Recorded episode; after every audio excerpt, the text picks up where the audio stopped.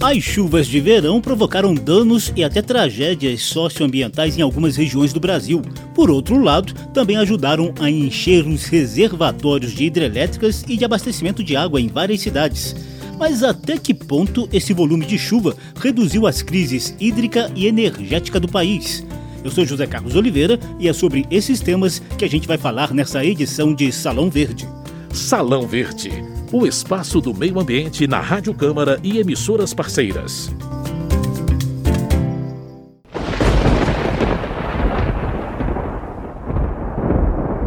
Recentemente, a gente dedicou um programa inteiro à grande quantidade de enchentes ocorridas no país neste verão. O estado de Minas Gerais registrou volume histórico de chuvas em janeiro, com saldo de quase 50 mortes. Só em Brumadinho choveu mais do que o dobro do esperado para janeiro inteiro. Em fevereiro, Petrópolis, na região serrana do Rio de Janeiro, recebeu em apenas seis horas um aguaceiro também superior ao esperado para todo o mês e o saldo trágico passou de 230 mortos, além de graves prejuízos socioambientais para a chamada Cidade Imperial. Gente, acabou de ter um deslizamento de terra de novo da terra. Deslizamento grave. Ainda houve registros de perdas e danos socioambientais no sul da Bahia, nordeste de Goiás, região metropolitana de São Paulo e no chamado Bico do Papagaio, na tríplice divisa de Pará, Tocantins e Maranhão. Parte desses problemas surgiram do transbordamento de rios. Se houve tragédias de um lado, também tivemos melhoria nos reservatórios que abastecem de água muitas dessas regiões, que até então enfrentavam preocupações com riscos de crise hídrica. O mesmo vale para os reservatórios das hidrelétricas, que andavam com volume abaixo do normal, determinando inclusive contas de luz mais caras para a população. Por outro lado, também houve áreas, principalmente no sul do Brasil, com seca e estiagem fora do normal. Em busca de um panorama atual e de perspectivas para os nossos reservatórios nessa temporada outono-inverno, Salão Verde foi atrás de especialistas da Agência Nacional de Águas, do Operador Nacional do Sistema Elétrico e do Instituto Nacional de Meteorologia. Salão Verde. Para começar, o mestre em climatologia Francisco de Assis Diniz, do Instituto Nacional de Meteorologia, relembra o quadro oficial das chuvas acima do volume esperado que ocorreram durante o verão. As chuvas mais intensas que foram em São Paulo, no Rio de Janeiro, na parte sul, sudeste e parte meio leste da Bahia, nordeste e Minas Gerais. E depois também teve as condições também de chuvas acima da climatologia na bacia do Acre e a bacia do Rio Madeira, né, lá na região norte, que também está contribuindo para a elevação dos níveis do rio na região. Em tempos de mudanças climáticas e num país continental, como é o caso do Brasil, têm ocorrido situações totalmente opostas de tempo e temperatura nas principais regiões do país. O Diniz nos conta um desses contrastes registrado no último verão. Por a seca e as estiagens prolongadas no Rio Grande do Sul, no Paraná, Santa Catarina, sul do Mato Grosso do Sul, que ocasionaram grandes perdas agrícolas naquela região também, né?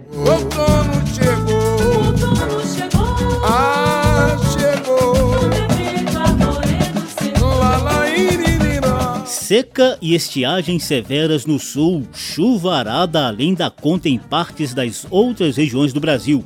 Até que ponto houve melhora ou piora nos principais reservatórios que abastecem de água a nossa população? A resposta está no SAR, Sistema de Acompanhamento de Reservatórios, criado pela Agência Nacional de Águas em 2014. O coordenador de operação de reservatórios e sistemas hídricos da ANA, Antônio Augusto de Lima, apresenta um panorama geral dos efeitos desses sistemas climáticos em duas das maiores bacias hidrográficas do país: a do Rio São Francisco, no Sudeste e Nordeste, e a do Rio Uruguai, no Sul. Em decorrência de sua dimensão continental e da variabilidade de clima e ecossistemas, o Brasil é frequentemente atingido por eventos hidrológicos críticos, secas e inundações, em diferentes regiões e épocas do ano, com graus de severidades distintos, afetando as populações de diferentes formas. Os eventos críticos estão associados, sobretudo, a desvios do padrão normal de variáveis hidroclimáticas, tais como temperatura, precipitação, vazão dos rios e a umidade do solo. Na bacia do Rio São Francisco, por exemplo, a situação de armazenamento dos reservatórios é consideravelmente mais favorável que as observadas nos últimos anos. Três Marias atualmente armazena 93% do seu volume útil e Sobradinho 90% do seu volume útil. Em contrapartida, na bacia do Rio Uruguai, na região sul do Brasil, a situação é oposta, com os principais reservatórios da bacia armazenando entre 15% e 28% de seus volumes úteis. A ideia do sistema de acompanhamento de reservatórios surgiu em 2013 e entrou em operação efetivamente no ano seguinte. Por meio do SAR, a Agência Nacional de Águas reúne e organiza os dados operacionais dos principais reservatórios do país, de uma maneira bem simples, via plataforma de internet facilmente acessível. O SAR está dividido em três módulos: Sistema Interligado Nacional, Nordeste Semiárido e outros sistemas hídricos. Vamos começar por este último, que inclui algumas das principais regiões metropolitanas do país, como informa o Antônio Augusto de Lima, da ANA. No sistema Cantareira, responsável pelo abastecimento de grande parte da região metropolitana de São Paulo, é possível consultar dados operativos dos quatro reservatórios que o compõem. Para os reservatórios do Distrito Federal, são disponibilizadas informações de armazenamento dos reservatórios de Santa Maria, Descoberto e Lago Paranoá. O sistema Paraopeba contém informações de armazenamento dos reservatórios do Rio Manso, Vargem das Flores e Serra Azul, importantes para o abastecimento da região metropolitana de Belo Horizonte. Para nos ajudar a traçar um panorama bem atualizado da situação dos principais reservatórios de água do país neste início de outono, eu convido a jornalista da Rádio Câmara, Verônica Lima, colaboradora assídua desse nosso Salão Verde, programa inteiramente dedicado às causas socioambientais. Olá, Vê. Olá, Zeca, e a todos que nos acompanham aqui pelas ondas do rádio, emissoras parceiras, internet e podcasts da Rádio Câmara. Por meio do sistema de acompanhamento de reservatórios da Agência Nacional de Águas, a gente nota a situação preocupante para o sistema Cantareira, que garante o abastecimento de água para cerca de 9 milhões de pessoas da região metropolitana de São Paulo.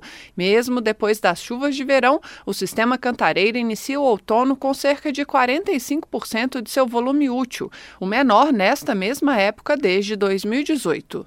A situação é bem diferente no Distrito Federal, que foi muito bem abastecido de chuva durante o verão. O reservatório do Rio Descoberto e o de Santa Maria, que fica dentro do Parque Nacional de Brasília, estão completamente cheios nesses primeiros dias de outono, garantindo situação tranquila para o período de estiagem na região. Em março, cerca de 2 milhões de moradores de alguns bairros de Belo Horizonte, Contagem, Betim e Ibirité enfrentaram um rodízio e até cortes emergenciais no abastecimento de água. Segundo a Copasa, empresa mineira responsável pelo abastecimento de água, os problemas foram provocados pelo rompimento de uma adutora no município de Juatuba. O Antônio Augusto de Lima, coordenador de operação de reservatórios e sistemas hídricos da Agência Nacional de Águas, segue detalhando o SAR, Sistema de Acompanhamento de Reservatórios, que oferece o retrato da situação atual dos principais mananciais do país. Vamos agora à região historicamente mais castigada por secas e estiagens. No módulo Nordeste Semiárido, são monitorados 537 reservatórios nos nove estados da região Nordeste e em Minas Gerais, com capacidade somada total próxima a 40 bilhões de metros cúbicos. As informações nesse módulo são provenientes de responsáveis pela operação de reservatórios, órgãos gestores estaduais, instituições tais como o Departamento Nacional de Obras Contra Secas, a Companhia de Desenvolvimento dos Vales do São Francisco e Parnaíba, A Verônica Lima conta a situação da região semiárida neste início de outono.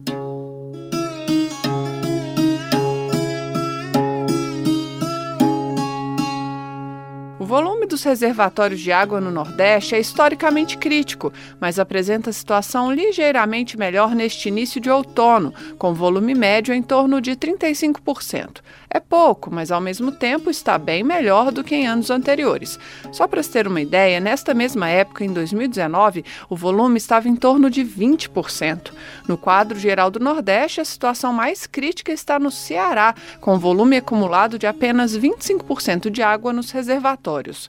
Já na Bahia, que inclusive enfrentou tragédias de enchentes durante o verão, esse volume é de 66%.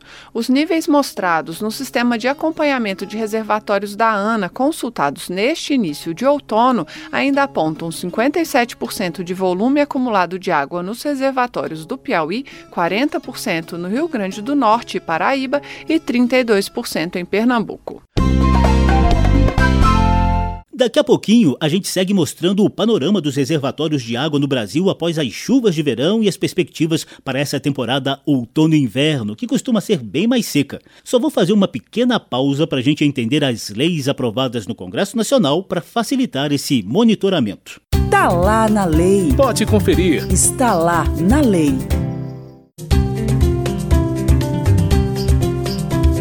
A Agência Nacional de Águas é responsável pela gestão e regulação das águas sob responsabilidade da União e, portanto, sob a gerência do governo federal. Esse monitoramento dos reservatórios de abastecimento de água que a gente detalha no programa de hoje é decorrente de uma série de normas previstas em lei, como explica o coordenador de operação de reservatórios e sistemas hídricos da ANA, Antônio Augusto de Lima. A Constituição Federal de 88 inclui, entre os bens de domínio da União, lagos, rios e quaisquer correntes de água em terrenos de seu domínio, ou que banhem mais de um Estado, sirvam de limites com outros países ou se estendam a território estrangeiro ou dele provenham. Em seu âmbito de atuação, a Lei 9984 de 2000 estabelece que a ANA é responsável por definir e fiscalizar as condições de operação de reservatórios, visando a garantir os usos múltiplos dos recursos hídricos, também é atribuição da ANA planejar e promover ações destinadas a prevenir e minimizar os efeitos de secas e inundações. Objetivando o cumprimento dessas atribuições legais e institucionais, é essencial que haja um acompanhamento contínuo das condições de operação dos reservatórios. E desde 2020, a ANA recebeu novas atribuições legais por meio da Lei 14.026, novo marco legal do saneamento básico foi até rebatizada de Agência Nacional de Águas e Saneamento Básico, papel central na difícil tarefa de universalizar o acesso da população à água potável, limpeza urbana, esgoto tratado e manejo dos resíduos sólidos como formas de promoção da saúde e melhoria da qualidade de vida. Está lá na lei. Pode conferir. Está lá na lei. E a gente segue mostrando a situação atual dos reservatórios de abastecimento de água e de hidrelétricas após a chuvarada de verão na maior parte do país e da estiagem e seca no sul. Salão Verde, o meio ambiente nos podcasts e nas ondas do rádio. Fogem nuvens, passa o rio. Vão-se as cores do verão. O SAR, Sistema de Acompanhamento dos Reservatórios mantido pela Agência Nacional de Águas, é o nosso principal termômetro no panorama dos principais recursos hídricos do país neste início de outono. Como a gente já mostrou há pouco, o SAR tem três módulos que permitem o monitoramento dos reservatórios em regiões metropolitanas, no Nordeste semiárido e no chamado Sistema Interligado Nacional. E é exatamente o SIM que o Antônio Lima, coordenador de reservatórios e sistemas hídricos da ANA, detalha agora. No módulo Sistema Interligado Nacional, constam dados operativos de 162 reservatórios das usinas hidrelétricas despachadas pelo Operador Nacional do Sistema Elétrico. Nesse grupo estão os reservatórios com as maiores capacidades de armazenamento do Brasil, como Sobradinho, Serra da Mesa, Itaipu e Furnas. As informações são recebidas diretamente do ONS. É possível consultar informações como vazão turbinada, volume útil armazenado, vazão liberada, entre outras. Novamente, a jornalista Verônica Lima me ajuda a atualizar a situação de alguns dos maiores reservatórios de água do país, dessa vez associados às hidrelétricas quadro geral que leva em conta 161 hidrelétricas em 22 bacias hidrográficas, o volume está em torno de 70% nos reservatórios, o melhor índice após quatro anos seguidos de nível na casa dos 50%. Mas a situação é bem diferente quando se analisam algumas situações particulares. A bacia do Rio Tocantins, que registrou cheias históricas no verão, tem quase 100% de volume de água na hidrelétrica de Tucuruí, no Pará. Na mesma bacia hidrográfica, a usina de peixe angical, no Tocantins, tem volume de 80% e a de Serra da Mesa, em Goiás, está em torno de 60%. Já na bacia do rio Uruguai, castigada por longa estiagem no verão, o outono começa com apenas 25% de volume de água na usina de Barra Grande, 28% na usina de Passo Fundo e 29% na usina de Machadinho, no Rio Grande do Sul. Na mesma bacia hidrográfica do rio Uruguai, mas em terras de Santa Catarina, a hidrelétrica Campos Novos destoa dessa tendência de seca e registra mais de 80% de volume em seu reservatório. A situação é tranquila, com níveis de 80% a 100% nos reservatórios das bacias dos rios Amazonas, Jequitinhonha, em Minas Gerais, Paraguaçu, na Bahia e Parnaíba, entre Piauí e Maranhão. Aparentemente, essa também é a tendência na bacia do Rio Paraguai, o principal do Pantanal, recentemente castigado por estiagem e queimadas que até levaram a Agência Nacional de Águas a criar uma sala de crise para enfrentar a situação. Pelo menos a usina de Manso, no Mato Grosso, já está com nível de água em torno de 90%. Só que ela fica bem mais perto da Chapada dos Guimarães do que do Pantanal em si. Na bacia do rio Paraíba do Sul, que nasce em São Paulo e faz a divisa entre Rio de Janeiro e Minas Gerais até desembocar no mar no norte fluminense, há usinas com apenas 40% de volume de água, como a de Paraibuna em São Paulo, e usinas com mais de 90%, como a de Lages no Rio de Janeiro. A mesma discrepância ocorre na bacia do gigante Rio Paraná, com volume de apenas 30% na usina Salto Santiago, no Rio Iguaçu Paranaense, e de 90% no Rio Pardo, em São Paulo. O sistema de acompanhamento de reservatórios também registra níveis preocupantes, em torno de 50% de água neste início de outono, nas bacias dos rios Araguari, no Amapá, Capivari, no Paraná e Jacuí, no Rio Grande do Sul. Salão Verde. O outono chegou, no meu peito arvoredo secou. Salão Verde também tentou entrevista com algum representante do Operador Nacional do Sistema Elétrico. A entrevista não rolou, mas o ONS enviou um balanço do volume das principais hidrelétricas do país nessa transição de verão para outono. Até o fim de março, registrava-se 94% de armazenamento no subsistema da região norte, o que não era alcançado desde abril de 2013. A situação do Nordeste foi ainda melhor, com nível de 90%, superando a melhor marca anterior, registrada em maio de 2009. Daí para baixo, a situação começa a preocupar. O subsistema Sudeste e Centro-Oeste ficou com volume em torno de 60% nas hidrelétricas, enquanto que na região Sul, muito afetada por estiagens durante o verão, o nível geral dos reservatórios não passa de 36%. No geral, o Operador Nacional do Sistema Elétrico traça um cenário positivo para esse início de outono, com alta de 1,7% na carga de energia do Sistema Interligado Nacional, em comparação com o mesmo período do ano passado. Como as hidrelétricas são as principais responsáveis pela energia elétrica que consumimos, a tendência é que essa melhora de cenário hídrico se converta em redução efetiva na conta de luz. Reta final do programa, a gente volta a ouvir o meteorologista Francisco de Assis Diniz. Ele trabalha no Instituto Nacional de Meteorologia e nos diz agora o que esperar dessa temporada outono-inverno. A previsão é de continuidade do fenômeno climático da isso vai contribuir ainda com chuvas acima da climatologia na região norte e também devendo contribuir para chuvas dentro do normal ou acima do normal na grande parte da região nordeste, né? Aqui para a região sudeste e centro-oeste chover em torno da climatologia, mas ainda não está descartável ainda as condições de ter novamente ainda chuvas intensas em algumas localidades. O outono chegou, o fogo do verão acalmou. Ilustraram o programa de hoje trechos das músicas Outono Chegou, de Wilson das Neves e Paulo César Pinheiro, e Outono, de Rosa Passos e Fernando Oliveira. Outono chegou.